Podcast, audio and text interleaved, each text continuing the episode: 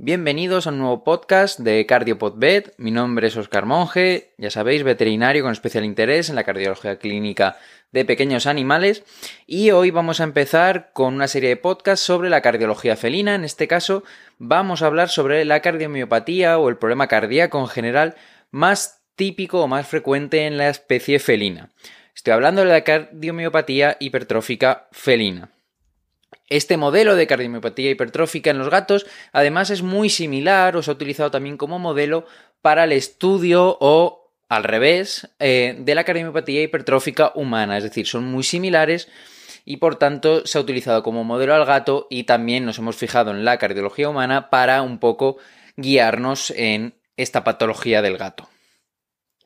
Vamos a adentrarnos, por tanto, en el mundo de las cardiomiopatías felinas. Una cardiomiopatía es definida como una alteración del miocardio, es decir, del músculo cardíaco, que presenta alteraciones a nivel funcional o estructural, siempre y cuando haya ausencia de cualquier otra enfermedad que pueda provocar este desorden miocárdico en el animal. A la hora de clasificar estas cardiomiopatías en la especie felina existe un problema y es que las causas subyacentes de algunas de ellas o de muchas de ellas es completamente desconocido o parcialmente desconocido. No tenemos 100% asegurado de por qué se producen, lo que dificulta, por tanto, su clasificación. Por lo que en este año 2020, Virginia Luis Fuentes y colaboradores crearon las guidelines sobre las cardiopatías felinas y utilizan una adaptación de una clasificación creada por la Sociedad Europea del Corazón que se va a basar a la hora de clasificar en el fenotipo de estas cardiomiopatías, es decir, cómo vamos a ver nosotros esa manifestación de las cardiomiopatías, es decir, si tenemos una hipertrofia excéntrica, si tenemos una hipertrofia concéntrica, etc. Según esta clasificación, vamos a tener estos fenotipos, es decir, va a ser la hipertrófica, que tiene un subestadio, por decirlo de alguna manera, que es la cardiomiopatía hipertrófica en el estadio final, o como se conoce en algunos libros y bibliografía, el burnout, ¿vale? En la cual ya es diferente a esta hipertrófica y más o menos a este estadio de hipertrófica en estadio final es un poco un fenotipo en el cual todas las cardiomiopatías a la larga en sus estadios finales van a ser muy similares realmente. Luego vamos a tener también el fenotipo de cardiomiopatía dilatada, como encontramos en el perro, la restrictiva, la ritmogénica del ventrículo derecho y luego tenemos un grupo que es la no específica que sería ese cajón desastre que ya encontrábamos en anteriores clasificaciones de las no clasificadas, que más bien viene, viene a decir que no cuadra 100% con ninguna de las otras definiciones y que no sabemos realmente qué es lo que está pasando, por decirlo de alguna manera.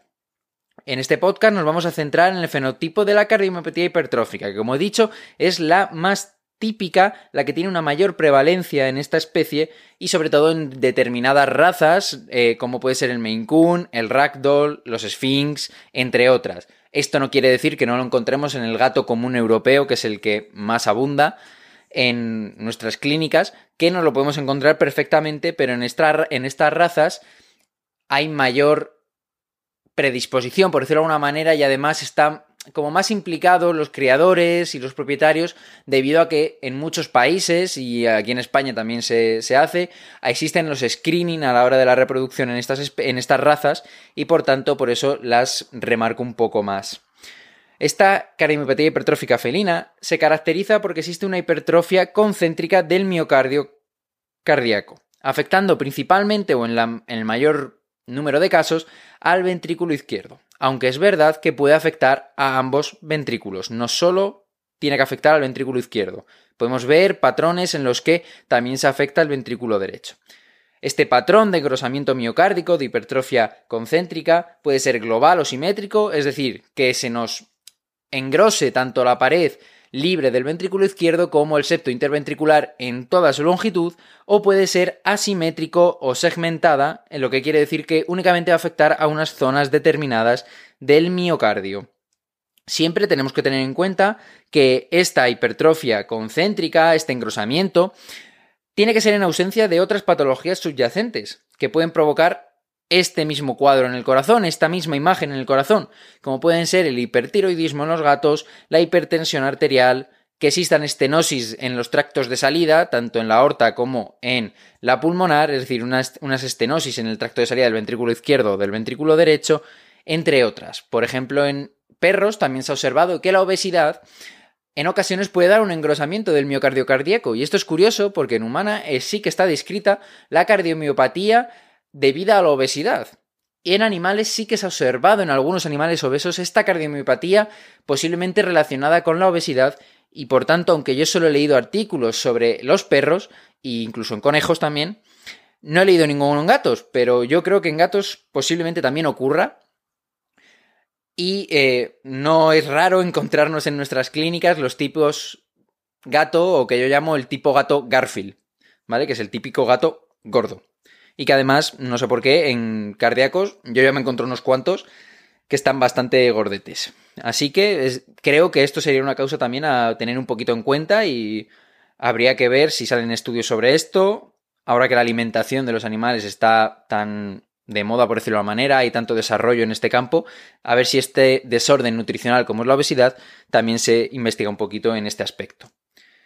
Esta hipertrofia concéntrica del corazón lo que va a producir es una disfunción diastólica cardíaca, ya que este músculo que está hipertrofiado no va a tener la capacidad, esa elasticidad, para dilatarse durante la diástole, es decir, no va a llegar a una dilatación que sea capaz de acoger a todo el volumen diastólico de sangre que suele acoger el ventrículo izquierdo, en este caso si está afectado, o en el ventrículo derecho también si se encuentran afectados ambos ventrículos. Por tanto, va a disminuir el volumen diastólico y por tanto también disminuirá el volumen eyectado por este corazón. No tiene por qué haber disfunción sistólica, en fases iniciales no la va a haber, es más, este corazón va a tener una fracción de acortamiento aumentada, va a tener, por decirlo de alguna manera, más fuerza, entre comillas, ¿vale? Va a tener una sístole más marcada, pero que esto, como ya digo, en los estadios finales suele cambiar y vamos a encontrarnos también otro tipo de cambios entre los que se encuentra la disfunción sistólica este músculo hipertrofiado va a sufrir un déficit en cuanto a la cantidad de oxígeno y de nutrientes que llegan al músculo. Tener en cuenta que este, estamos teniendo un crecimiento de los sarcómeros del miocardio, estamos teniendo un engrosamiento del músculo, pero no tiene por qué acompañarse en una igual medida de un crecimiento de la vasculatura que nutre este músculo. Por tanto, vamos a tener focos donde no llegue oxígeno, no lleguen nutrientes y por tanto se produzca al final la necrosis de ese tejido y su posterior fibrosis. Como digo, en los estadios finales de esta enfermedad se va a acabar provocando una disfunción sistólica y una hipertrofia excéntrica, es decir, vamos a pasar de una hipertrofia concéntrica, un músculo con una pared muy engrosada, a que poco a poco vaya habiendo una disfunción sistólica, empecemos a tener, además de la sobrecarga de presión que ya teníamos, tendremos una sobrecarga de volumen y este corazón empezará a dilatarse y a adelgazarse las paredes. Esto se conoce como la, cardiomiopatía hipertrófica en estadio final, según estas guidelines, o el burnout que encontrábamos en, otros, eh, en otras bibliografías, en otros libros y en otros artículos. Esto también se denomina en algunos casos el afterload mismatch, ¿vale? Es decir, cuando ya este corazón ha llegado a un punto en el que no puede cumplir sus funciones ni diastólicas ni sistólicas. Y esto ya, como suelo decir, es en el estadio final y a veces complica un poquito el diagnóstico ya que encontramos un corazón que realmente nos podría parecer de un fenotipo dilatado, pero que en realidad no es un fenotipo dilatado como tal, sino que es un hipertrófico que ya, por decirlo de alguna manera, el corazón no ha dado más de sí y ha empezado a dilatarse. Estas alteraciones en el miocardio cardíaco, es decir, esta necrosis, esta fibrosis, lo que nos puede dar lugar es a la aparición de arritmias ventriculares. A su vez, esta patología de la cardiomiopatía hipertrófica felina va a producir una sobrecarga de volumen en el atrio izquierdo, por tanto, este atrio izquierdo se nos va a dilatar en mayor o menor medida, según haya pasado el tiempo, según la gravedad de la patología, pero siempre nos va a causar un aumento del volumen del atrio izquierdo y por tanto la posibilidad de entrar en fallo cardíaco congestivo o en insuficiencia cardíaca congestiva izquierda, que como ya sabemos en los gatos, no solo vamos a identificar un edema pulmonar, que además no es como en los perros, no tiene por qué aparecer en la zona periliar, sino que puede aparecer en otras zonas del pulmón, sino que es muy típico que aparezcan con derrame pleural. En los gatos, además, aunque también ocurre en los perros, pero es verdad que en esta cardiomiopatía hipertrófica, en algunos estudios, se han visto que hay como una activación de la actividad plaquetaria, de que hay mayor actividad plaquetaria y por tanto, en tamaños elevados de atrio izquierdo, vamos a tener una sobrecarga de volumen, un éxtasis sanguíneo en este atrio izquierdo, es decir, la sangre no circula por este atrio a la velocidad que debería, va a circular más despacio y vamos a tener riesgo de la formación de trombos que posteriormente, si llegan a fragmentarse, soltarse de la pared del atrio, van a poder causar un trombombolismo aórtico, lo cual nos va a complicar mucho el pronóstico de este animal. Al igual que en medicina humana, esta enfermedad se ha demostrado que es de origen genético y que es hereditaria. Y, por ejemplo, en veterinaria se han detectado, como mínimo que yo haya visto, dos mutaciones sarcoméricas, una de ellas en la raza Ragdoll y otra en los Maine Coon, y por tanto existen test genéticos para estas razas. Es verdad que no se han llegado a detectar todas las mutaciones que pueden acabar por dar esta cardiomiopatía hipertrófica felina. Por tanto, el test, si sale negativo, aunque sí que nos da un respaldo a que ese gato es posible que no tenga la cardiomiopatía hipertrófica, no exime por completo al animal de poder padecerla. Y viceversa, hay animales que dan positivo en esta mutación, y que finalmente no dan una cardiomiopatía hipertrófica que les acabe dando problemas o incluso que se llegue a diagnosticar, porque a lo mejor puede ocurrir que exista esta hipertrofia eh, concéntrica leve en edades avanzadas y que no dé ningún problema al animal. Por tanto, es verdad que estos test genéticos, aunque son útiles, a veces a la hora del diagnóstico y del screening, pues bueno, siempre hay que completarlos, pienso yo, con las exploraciones y la ecocardiografía. Debido a este carácter genético y hereditario de esta patología, es importante concienciar a los criadores o a los propietarios, sobre todo cuando son, como digo, gatos de raza, como son los ragdoll, los Maine los Sphinx, los bengalís, a que realicen pruebas de screening a sus animales antes de ponerlos en reproducción. Que es cierto que en algún caso se puede escapar alguno, pero gracias a estos programas de screening en otros países se ha reducido la incidencia de esta patología en gran medida, así como de otras patologías congénitas tanto en perros como en gatos. Obviamente, si un animal al hacer el screening da positivo, es decir, tiene una hipertrofia concéntrica que no eh, se explica ni con un hipertiroidismo ni con una hipertensión arterial, pues obviamente este animal no se debería poner en reproducción para evitar que transmita a su descendencia estas mutaciones o este problema cardíaco. Al igual que otras cardiomiopatías en veterinaria, vamos a tener una fase preclínica, que generalmente son los estadios A, B1 y B2, como hemos hablado en la enfermedad de la válvula mitral de los perros, y una fase sintomática, que son los estadios C y D, con sus subdivisiones igual que en la enfermedad de la válvula mitral. Si un animal nos llega en una fase C o D, es decir, un animal con un fallo cardíaco congestivo izquierdo o biventricular, es decir, que también puede ser derecho, con o sin tromboembolismo aórtico, con derrame pleural, edema pulmonar, ascitis, dificultad respiratoria, hipotermia, disminución de la frecuencia cardíaca, etc. Obviamente vamos a detectar que ese paciente o tiene un problema respiratorio si solo viene con signos respiratorios o tiene un problema cardíaco, que vamos a tener que diferenciar entre esos dos problemas en algunos gatos entre respiratorio y cardíaco, pero si nos llega ya en fases de descompensación, obviamente va a ser muy fácil o fácil como mínimo el diagnóstico de este animal. Inclusive en estos pacientes que nos llegan de urgencia con problemas respiratorios o con cuadros que están un poco a caballo entre respiratorio y cardíaco, que no a simple vista no podemos diferenciar cuál de ellos es el problema, la utilización de la ecocardiografía, eh, el focus ultrasound o el focus cardiac ultrasound,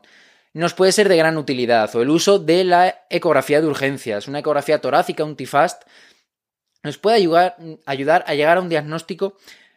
no al 100% certero, pero al menos a diferenciar si es respiratorio o es cardíaco. Y sinceramente a mí me parece mucho más rápido que las pruebas laboratoriales como son el NT pro BNP, que es verdad que está muy bien, sobre todo si en nuestra clínica u hospital tenemos los medios para poder hacerlo, es genial,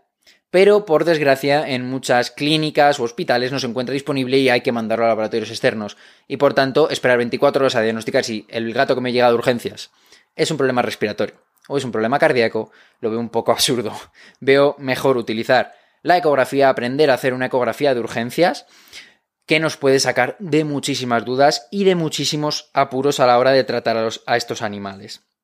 Como digo, cuando tengamos estos estadios va a ser fácil diagnosticarlos. Lo que va a ser difícil es cuando tenemos animales preclínicos, es decir, asintomáticos. Y es donde realmente queremos diagnosticarlos. Queremos diagnosticarlos antes de que lleguen a tener sintomatología clínica. Por tanto, vamos a ver cómo podemos llegar al diagnóstico de esta cardiomiopatía hipertrófica felina. Y es verdad que si eh, miráis la bibliografía, yo únicamente buscando bibliografía de los últimos 10 años he encontrado una cantidad de artículos indecente sobre métodos para diagnosticar la cardiomiopatía hipertrófica tanto en medicina humana como en veterinaria, que es lo que nos interesa realmente.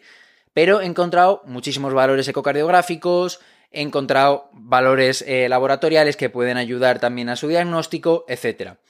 Pero quiero hacer esto un poco práctico, ¿vale? Quiero que sea un poco práctico, que se pueda utilizar y no meter muchísima información de 50 valores o de 50 medidas que se pueden utilizar. Las mencionaré por si alguien las quiere buscar, pero no las voy, a nombrar y voy a intentar hacer un poco de hincapié en las que creo que son más importantes para llegar a un diagnóstico de estas cardiomiopatías hipertróficas felinas. Como siempre, empezamos por la exploración física. Hay que darle a la exploración física la importancia que realmente tiene y no pasar directamente al ecocardio ni a pruebas complementarias. Tiene mucha importancia la exploración física. Es verdad que en estos pacientes vamos a poder encontrar un examen físico completamente normal o únicamente detectar alteraciones en la escultación cardíaca. Siempre cuando pensamos en problema cardíaco y auscultación, pensamos en que vamos a escuchar un soplo y que el soplo es el que nos va a dar la pista de que hay un problema cardíaco. Pues falso. En los gatos, en muchas ocasiones, no existe soplo. Aún teniendo patología cardíaca. Y en otras muchas, tiene soplo y no hay patología cardíaca. Es decir, los gatos en esto son un poquito puñeteros, son bastante más sencillos en mi opinión los perros. Pero en los gatos, aunque no tenemos soplo, sí que es verdad que si escuchamos ritmos como son los ritmos de galope o desdoblamientos de los ruidos cardíacos, sí que suelen estar más asociados a que hay un problema cardíaco en ese paciente. También, obviamente, si auscultamos una arritmia, un ritmo irregularmente irregular, por ejemplo, pues sabemos que hay una fibrilación atrial lo más probable y que por tanto vamos a tener un atrio aumentado de tamaño casi en todos los casos o en muchos de los casos y por tanto va a haber un problema cardíaco. El soplo sí que lo podemos encontrar en estos pacientes, pero sobre todo cuando encontramos las obstrucciones del tracto de salida del ventrículo izquierdo, ya sea por la propia hipertrofia del músculo cardíaco o por la existencia de un SAM, es decir, del movimiento anterior sistólico de la válvula mitral. También es verdad que en estos animales, cuando entran en insuficiencia cardíaca congestiva, pues vamos a poder encontrar todos los signos que ya he dicho anteriormente, disnea, eh, taquimnea, vamos a poder encontrar ascitis, vamos a tener una atenuación de los ruidos cardíacos si existe el derrame pleural, por ejemplo, y aún más, si nos llega un animal con extremidades posteriores sin movilidad, frías, con las mm, almohadillas, la zona de los dedos cianótica, etcétera, obviamente eso está cantado, que es un gato con un tromboembolismo aórtico, ¿vale? Aunque también es verdad que lo podemos encontrar afectando a la extremidad anterior derecha. ¿Vale? O sea que no siempre es en las extremidades posteriores, es lo más típico, es lo más habitual, pero también puede pasar en la extremidad anterior derecha. Una cosa que a veces me he encontrado y que no me gusta mucho encontrarme, obviamente, es un gato que llega de urgencias a un sitio con extremidades frías, con eh, paraparesia, y van y le hacen radiografías para buscar la columna, o incluso en algún sitio he visto que les han hecho un TAC y una resonancia magnética al animal buscando qué es lo que le está pasando en las extremidades posteriores y claro, obviamente en la resonancia al final lo que encuentran es un coágulo en la bifurcación ilíaca, que es lo que explica que tengamos ese problema. Lo importante del tromboembolismo aórtico es un diagnóstico precoz. Cuanto antes iniciemos la terapia, más probabilidades hay de que tengamos éxito. Y aunque digo esto, es verdad que en muchos casos es muy difícil que tengamos éxito en el tratamiento de los gatos con tromboembolismo aórtico. Sin embargo, si lo cogemos muy muy a tiempo, es más fácil que tenga un pronóstico favorable para el animal. Es verdad que en humana, por ejemplo, se utilizan métodos intervencionistas para diluir los trombos, estos trombos, y así devolver la circulación a las extremidades. Problema de esto, que en humana en cuanto te pasa vas al médico, porque te duele muchísimo y vas al médico. Problema con los gatos, que muchas veces pues están solos en casa, les puede pasar, no nos damos cuenta, cualquier cosa, y habría que hacerlo al momento. ¿Por qué? Porque si no, luego puede existir el problema de los síndromes de reperfusión de los tejidos si decidimos hacer este tipo de procedimientos y por eso yo creo que en muchas ocasiones, aparte de por el coste, que no todos los sitios lo hacen obviamente, yo creo que también por eso en veterinaria no es un método tan utilizado como es posiblemente en humana, donde van muy bien las trombectomías, quitan el trombo y pues solucionado el problema. Pero como digo, esto es un, una cosa que hay que hacerlo en el momento de urgencia, no se puede esperar. La radiografía torácica otra vez, como he explicado en otras patologías congénitas, se va a quedar corta. Al ser una hipertrofia concéntrica, hemos de tener en cuenta que no tiene por qué aumentar la silueta del corazón en la radiografía torácica, es decir, puede ser una silueta de un tamaño completamente normal, ya que, por decirlo de alguna manera, este corazón está creciendo hacia adentro, se están engrosando las paredes hacia adentro, ¿vale? No hacia afuera. Sin embargo, en los estadios finales, que como digo, no es donde queremos diagnosticarla, sí que vamos a poder ver un aumento de esta silueta cardíaca, primero en la zona de los atrios, la zona de proyección de los atrios, y posteriormente ya la veremos de forma global. Pero como te digo, esto ya será en un estadio de burnout o en, en states, es decir, un estadio final, y no es lo que estamos buscando. Vamos a poder ver derrames pleurales, edema pulmonar, que recordemos que en los gatos, como ya he dicho antes, no tiene por qué empezar este edema pulmonar en la zona periliar. Cuidado con los derrames pleurales. Hay veces que a el derrame pleural, eh, no sé por qué, se drena y ya está. Se manda a ver si es un PIF, se manda, se hacen cosas, pero en algunos sitios, no sé por qué, no piensan en la patología cardíaca en los gatos como causa de derrame pleural. Y es que los gatos con problemas en el lado izquierdo pueden tener derrame pleural. Y por tanto, una vez que tengamos un gato con derrame pleural, hay que mirar ese corazón que está pasando. El electrocardiograma nos va a poder mostrar cambios sugestivos de aumento de tamaño de las cámaras izquierdas, de hipertrofia de cámaras izquierdas, como una prolongación de la onda P, levo eje, una onda R con mayor voltaje. Pero claro, también puede afectar al lado derecho, por tanto también vamos a poder ver alteraciones relacionadas con el lado derecho.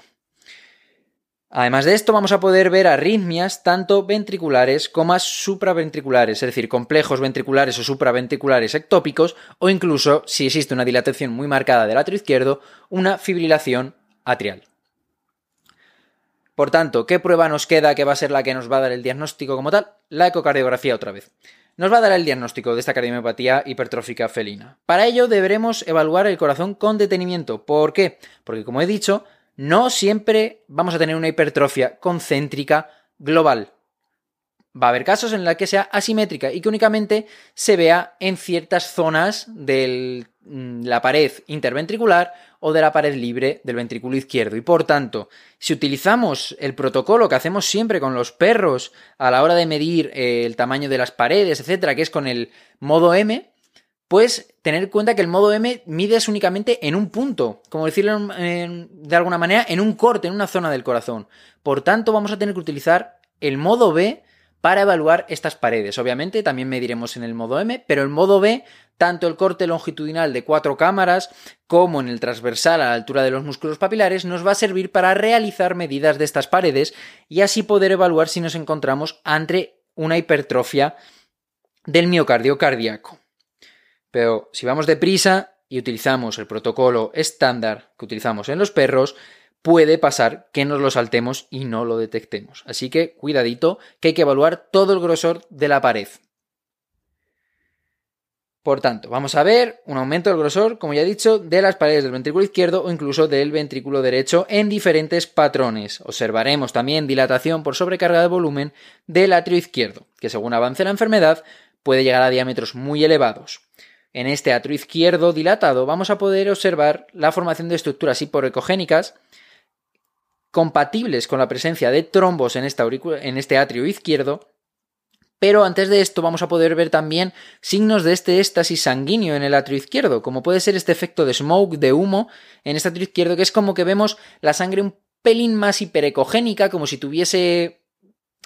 ecos, por decirlo de alguna manera, aunque no es realmente así, sino simplemente que se ve un poquito más hipercogénica, y vemos eso como si hubiese un efecto de humo en este atrio izquierdo. Y eso significa que tenemos una velocidad de paso de la sangre por este atrio izquierdo disminuida y por tanto predispone a la formación de trombos en este atrio izquierdo.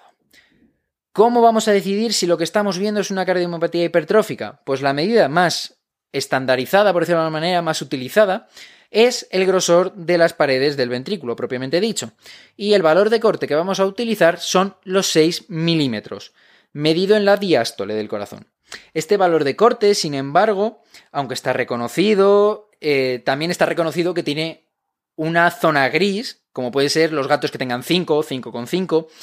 y por tanto utilizaremos todos los elementos que observemos en la ecocardiografía para diagnosticar a este animal. ¿Por qué? Porque en animales en los que se hace screening, a lo mejor no están en el 6, en el 6 ya es claro que tenemos una cardiometría hipertrófica, pero están en 5, 5 y medio, y por tanto estos animales habrá que reevaluarlos para poder llegar a un diagnóstico y no solo fiarnos de esta medida, ¿vale? Tendremos que ver toda la ecocardio en su conjunto.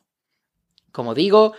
es recomendable utilizar en gatos la medición de las paredes en el modo B, debido a esta posibilidad de que exista la hipertrofia focal. Como veis estoy siendo muy pesado con esto, pero es que de verdad, si utilizamos solo el modo M es muy probable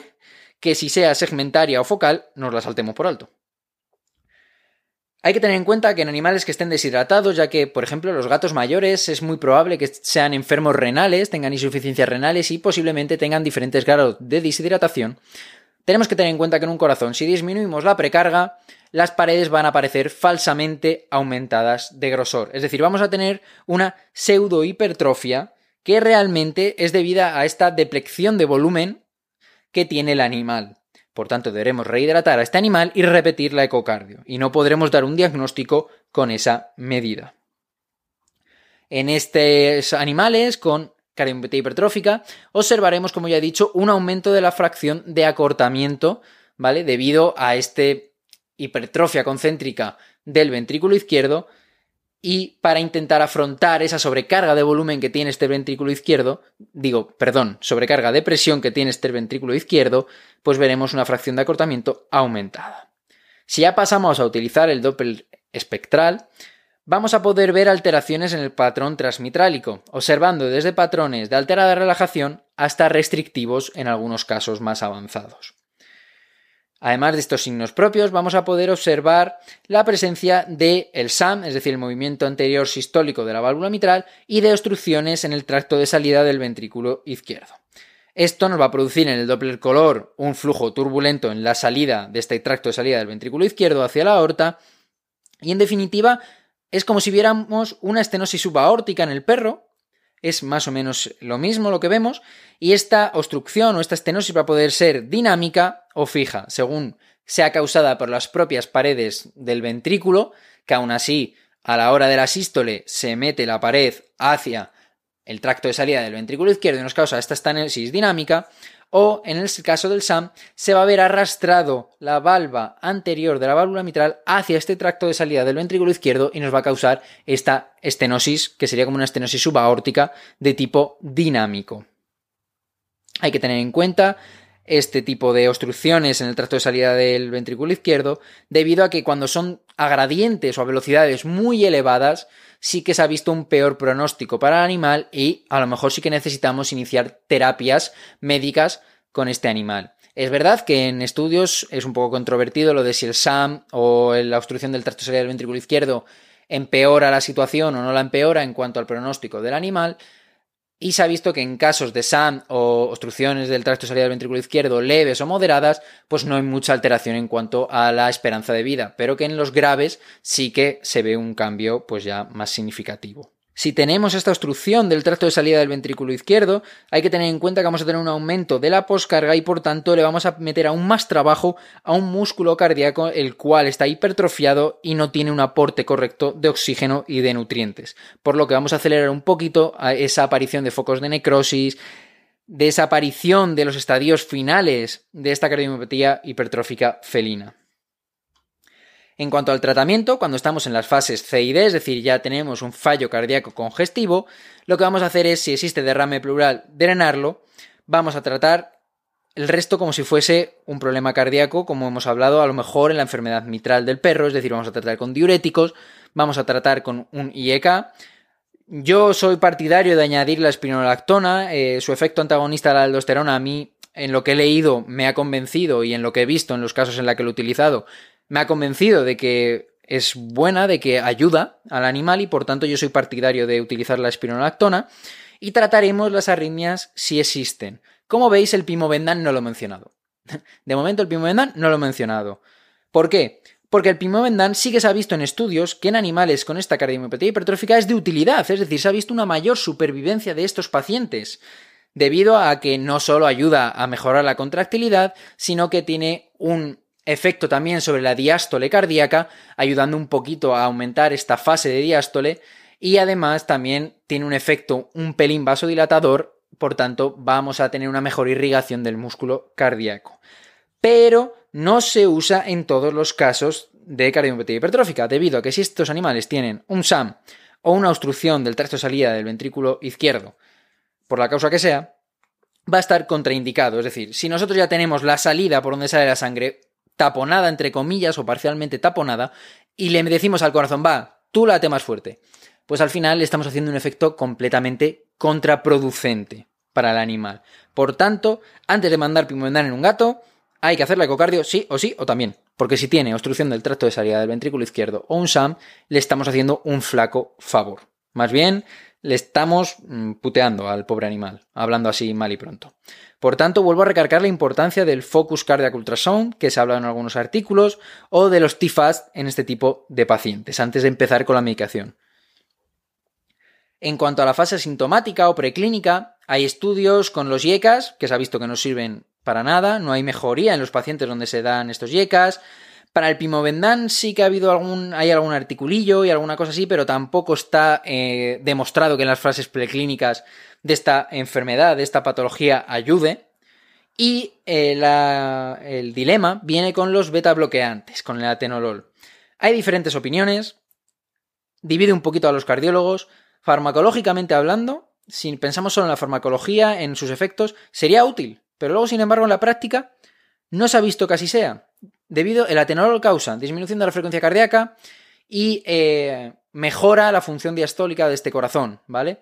Por tanto, teóricamente debería ayudar, debería funcionar, pero sin embargo, en estudios no se ha visto que mejore en gatos. A los gatos que se les da y a los que no, no se ha visto que haya una mejoría a los que les das el atenolol. Sin embargo, cuando tenemos una obstrucción del tracto de salida del ventrículo izquierdo o un SAM grave, es decir, que nos crea un gradiente de una velocidad mayor de 4,5 metros por segundo, sí que lo vamos a utilizar, porque ahí sí que se han visto efectos beneficiosos para el animal. Ya no solo bajando este gradiente de presión en la obstrucción, que en algunos incluso no baja, sino en cuanto al desarrollo, al pronóstico de estos pacientes. En el caso de tener animales con riesgos de tromboembolismo, lo que vamos a utilizar es una terapia anticoagulante, como puede ser el clopidogrel. Me ha costado decirlo, he tenido que grabarme un par de veces para decir el nombre bien, porque nunca, nunca, nunca soy capaz de decir este nombre bien. Pero bueno, es decir, utilizar terapia anticoagulante para evitar la formación de estos trombos. También existen métodos intervencionistas o quirúrgicos para una vez detectado estos trombos, antes de que se suelten del atrio izquierdo y nos causen el tromboembolismo aórtico, puedes hacer una trombectomía en los atrios en el atrio izquierdo y sacar el trombo de ahí. Que la verdad a mí me parece una terapia bastante buena, pero es verdad que son pacientes muy avanzados y entiendo que en algunos centros o algunos propietarios les pueda dar un poco de miedo. Pero yo creo que puede ser una terapia bastante efectiva. Entonces, lo que quiero que os quedéis con el tema del tratamiento, y no me voy a alargar mucho más, que ya estoy alargando un poquito el podcast, es que si estamos en estadios C y D, es decir, un fallo cardíaco congestivo, lo vamos a tratar Igual que otras patologías cardíacas, diuréticos ECAS, yo añado la espironolactona, que es antagonista de la aldosterona, aunque si usáis la torasemida supuestamente hace un efecto similar a la utilización de furosemida más espironolactona, un IECA y el pimovendan siempre y cuando descartemos la presencia de una obstrucción del tracto de salida del ventrículo izquierdo. Si estamos en fases asintomáticas o preclínicas, no hay ningún tratamiento actualmente que esté completamente probado que funcione. Solamente utilizaremos los beta bloqueantes, el atenolol, cuando tengamos unas obstrucciones del tracto de salida del ventrículo izquierdo graves, mayores a 4,5 metros por segundo. Recordar una cosa también con los beta bloqueantes, con el atenolol. Si yo tengo un gato con SAM o con obstrucción del tracto de salida del ventrículo izquierdo, tratado con atenolol y esa patología evoluciona y me crea un fallo cardíaco congestivo, no voy a meter el pimovendano, obviamente, pero sí que voy a retirar el atenolol, ¿vale? Porque un animal en fallo cardíaco congestivo no puede estar con betabloqueantes, le estamos matando. Entonces, se lo retiramos de una forma, incluso se puede retirar de forma paulatina, pero se retirará y se pondrá la terapia para el fallo cardíaco congestivo. Espero que os haya parecido interesante este podcast sobre la cardiología felina, sobre la cardiomiopatía hipertrófica felina, que como digo es la más habitual, la que más nos encontramos en la clínica. Y sobre todo, como habéis visto, he intentado hacerlo muy práctico, es decir, las cuatro cosas de tratamiento que hay que fijarse,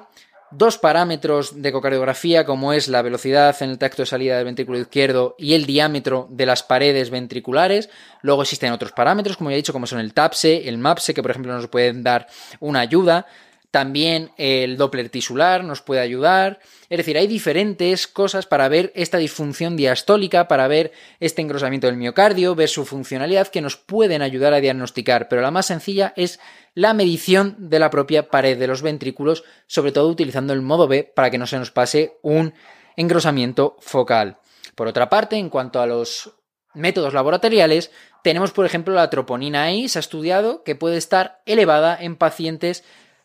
preclínicos o asintomáticos, pero que tengan cardiomiopatía hipertrófica. Pero tampoco tiene una sensibilidad y especificidad del 100%, por lo que a algunos se nos puede pasar. Pero puede ayudar para el screening y puede ayudar para la detección de estos pacientes, obviamente. Yo sigo siendo más partidario de la ecocardiografía, pero pueden ser de utilidad y se deben ir introduciendo poquito a poco y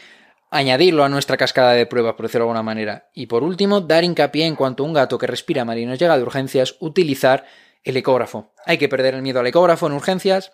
no queda otra, y utilizar el Focus Cardiac Ultrasound, los T-Fast, el BedBlue, cualquier protocolo que queráis, o incluso ningún protocolo, que sea pasar la sonda por el tórax del animal y por el corazón, saber hacer dos cortes del corazón, como son el longitudinal de cuatro cámaras y el transversal a la altura de los músculos papilares, nos pueden sacar de muchísimos apuros. Nos puede solucionar muchos problemas, quitarnos quebraderos de cabeza. Por tanto, hay que perder el miedo a los ecógrafos. Por favor, yo os animo a que lo cojáis, lo hagáis en animales sanos y así luego cuando veáis uno que está alterado, os vais a dar cuenta.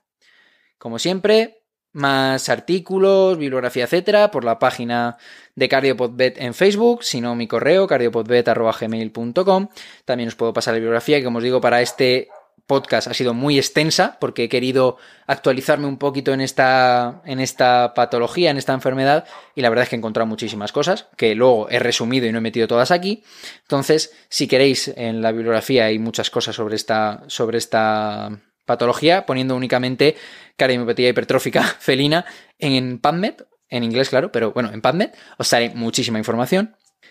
Y eh, espero veros en próximos podcasts y sobre todo, como vuelvo a decir, espero que os haya sido útil y práctico, que es como quería crear de verdad este podcast. Muchas gracias a todos y nos vemos en el siguiente.